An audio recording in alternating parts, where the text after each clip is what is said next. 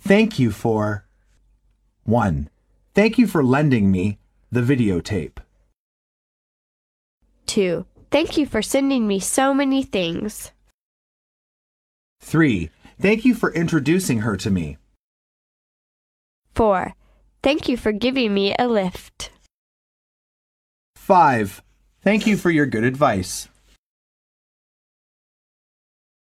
Dialogue 1. I think it's about time we've got going. What? Already? Would you have more coffee?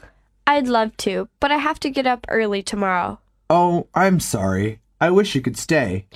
Thank you for a very enjoyable evening. Don't mention it.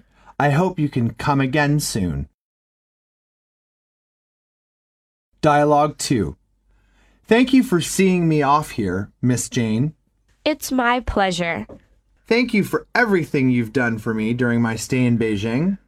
You're welcome. I hope you can come again to our next fair. Sure. Goodbye, Miss Jane. Goodbye. Have a pleasant journey.